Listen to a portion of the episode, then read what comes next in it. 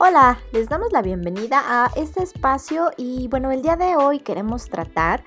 un tema de mercadotecnia que tiene que ver con llevar mi producto fuera de las fronteras. Aspectos que son indispensables para decidir la elección de un país, em, el destino hacia donde estamos eh, pensando que sea adecuado lanzar nuestro producto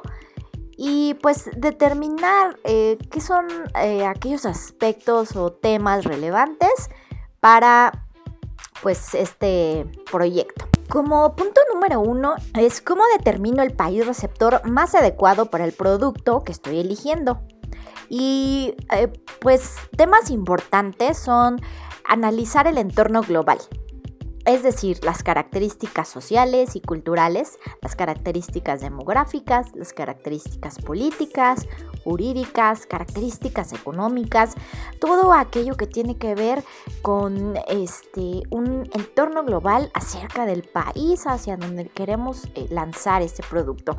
En cuanto al mercado, bueno, pues hay que checar si es, si es que tiene nuestro país tratados internacionales con ello. Y bueno, aquí quiero hacer como también una pequeña pausa y comentar pues que México cuenta con una red de 13 tratados de libre comercio con 50 países. Podemos comentar el TEMEC, Alianza Pacífico, Centroamérica, eh, con Perú, Bolivia, Panamá, Uruguay, Japón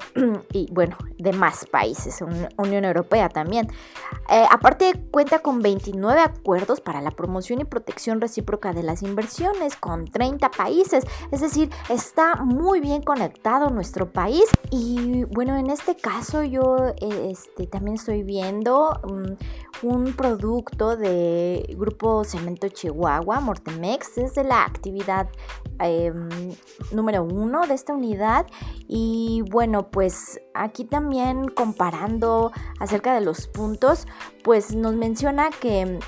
debe ser un producto de calidad, eh, que pues la empresa debe tener la infraestructura tecnológica, humana y, bueno, toda esta parte que pueda soportar o solventar pues un volumen de exportación. Aparte eh, es importante ya determinar si este producto pues es requerido por el país receptor y y saber o considerar también el tipo de producto y mercancía que se maneja, es decir, la, cómo se clasifica, si es de carga en general, si eh, son mercancías valoradas, es una mercancía peligrosa o una sustancia peligrosa, bueno, estos, estos aspectos también pues también si esta mercancía, pues en qué tipo de sector entra o cómo eh,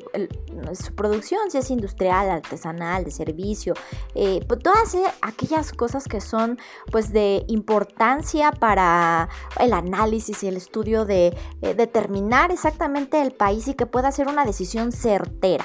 Pues otro aspecto también son las restricciones arancelarias y no arancelarias, ya que esto pues es también un factor determinante pues eh, los aranceles, como ya sabemos, pues son la cantidad este, impuesta por el Estado que nos permite este, al pagar, pues ingresar la, mercancía hacia este país. Pues también las barreras o las restricciones no arancelarias, que al final es su función eh, principal, pues es la de restringir o regular o prohibir la entrada o salida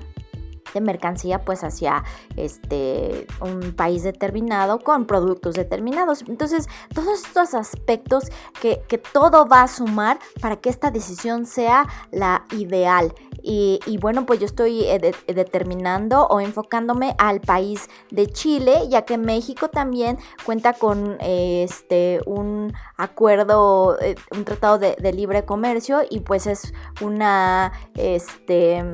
economía fuerte, sólida, con buenos lazos comerciales y, pues eh, tocará determinar todos estos aspectos que aquí ya estuvimos comentando.